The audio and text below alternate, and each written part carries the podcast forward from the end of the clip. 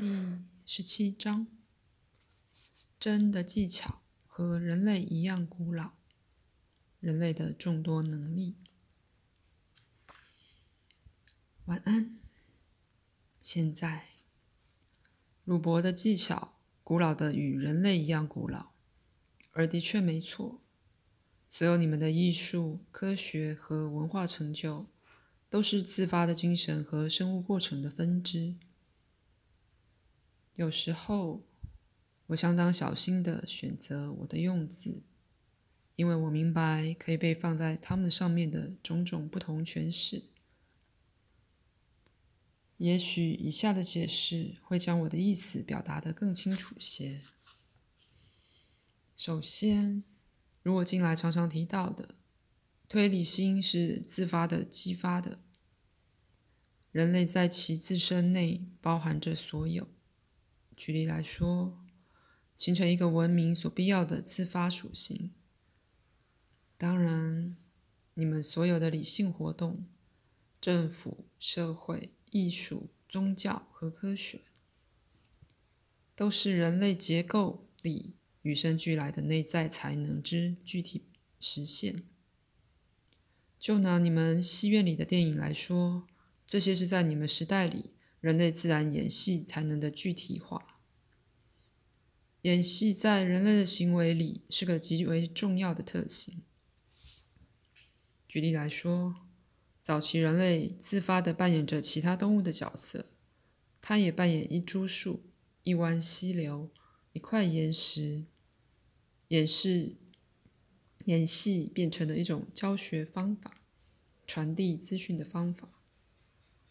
人类永远拥有他所需的知识，要务在，要务在使他能具体的为人所得。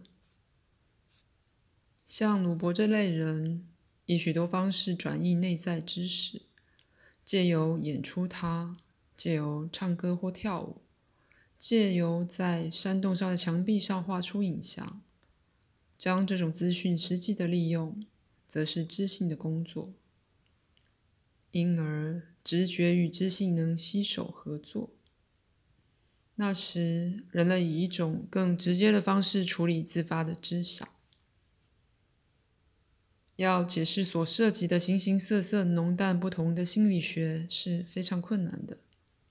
以你们的说法，早期人类的确以一种更自发、更自动，却并非没头脑的方式行事。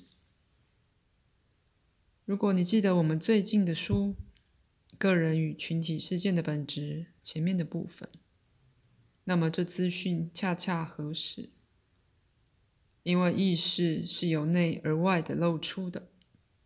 动物喜欢戏剧，而他们以自己的方式做戏。只有人类可以自由地转移自己的内在资讯，比如说，它能够形成许多不同种的文化。以众多方式整理他的科学、宗教和语文，但永远必须有一个内在资讯向外进入感官世界的转移。现在仍然是如此。就这一点而言，人类的才能并没有衰退。举例来说，思考就与向来的那样是自动的，只不过。你们的文化以强调所谓理性思考方式来整理种种不同的元素。当人类需要某种才能时，他们便伸到前方来，就如鲁伯现在的例子。当你画画时，也在转移内在知识。早期的画家画画以与人分享他们在梦中看到的影像。换句话说。他们在睡眠中练习做梦，因而也学会以物体的影像尺寸来想。而在他们真的移动物体之前，于心中将物体移来移去。诗是艺术，也是科学，它传达了有关人和宇宙相当必要的资讯。对于许多山洞里的话，也可以这样说。那时你们所有的，现在仍然有，虽然你们并不那么觉察它。是内在与外在感官之间绝佳的曲与语。借由吟诵、舞蹈、做戏、绘画和说故事，人们自发地将内在感官资料转译成实质的实现。身体感官只把你自己敏敏感度的线索呈现给你而已。鲁伯转译我给他的画面，却并未有意识地觉察到，以一般的说法，他正在收到资料或在翻译它。它必须被分解。尤其是按照时间架构来分析，然后变成能够利用你们文化所持有世界观的观念。每件东西都必须被弄歪，以适合非常坚信物质优越于心智的那种生物观点。那种生物是沉浸在一个特殊生物架构里的。我无法忽略那些信念结构。否则，我所说的会真的变成令人无法理解。所有这些都自动的被照顾好了。现在，人类有形形色色的才能，每个都是必要的，都增益了你们的整体成就与属性。有些个人选择专门化，在许多次的存在中，都跟随着特定方向的才能。不过，都将这些与他们生于其中的时代被配合。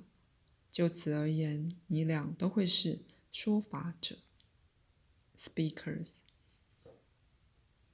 方法可以改变，你们可能透过绘画或音乐，透过出神活动来说法，会擅长内在感官的应用，并善于转移人类的内在知识，将它带到被认为是管。官方意识层面的普通意识层面上，你们知道声音是什么？然而，如鲁伯所知，你们认为的声音只不过是声音的许多频谱之一而已。举例来说，除了将内在影像转印成画之外，你可能不知不觉地将感官上看不见的声音转译成影像，以一种相当不可能描述的方式。若说我们的课实际上将多重次元的转影像转译成了字句，也一点不假。对于我所说的那种影像，你们没有文字可形容，因为它们并非物体或物体的画面，也非影像的影像。反之，却是内在的次元，每个都是分开并且发光的，是相连的知识三棱镜。在他们之内，有比你们目前能开始想象还要更多的实相。到某个程度，我必须从那些实相旅行到你们的理解力里，将我自己挣脱开来，以便形成一个永在变动、永在活动、永在移动的存有，可以同时在此地讲话，而在彼地现身。所以我同时是既远又近的。不过，那个与你们的距离也代表了人类心灵所及的范围，以及它与之形成心理活动的广大走廊。你们的世界也是由此浮露出来的。世界是如此组成的，每一个世界都是另一个的一部分，并没有不相连接的。并没有一个心理或心灵的地方或空间在那儿，那些世界彼此分开的存在。因此，你不能说一个世界比另一个进化的较高。现在，由于以前曾一样一样多的未开发边疆，并没有会毁灭意识或终止地球生命的大灾祸。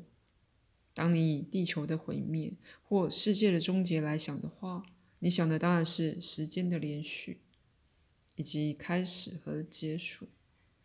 从你在空间与时间里的观点看来，仿佛行星们来了又去，陨恒星陨落了。而当你向外看入太空，看起来则像是你往回看入时间。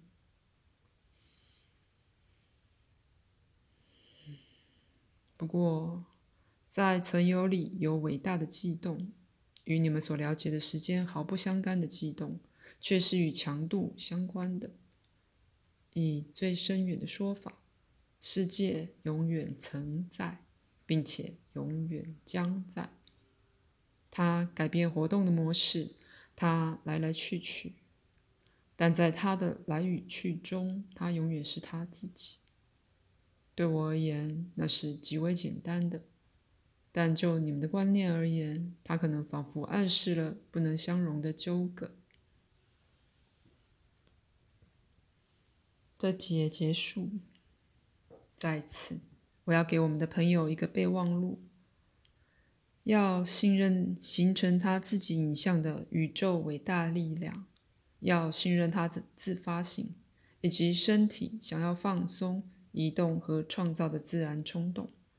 当他们以其自己的节奏显示自己时，祝你们在甜蜜的屋子里享有一个亲爱而舒适的晚上。等下有篮球赛可看，还有在你们时空里如此特定的所有可爱东西。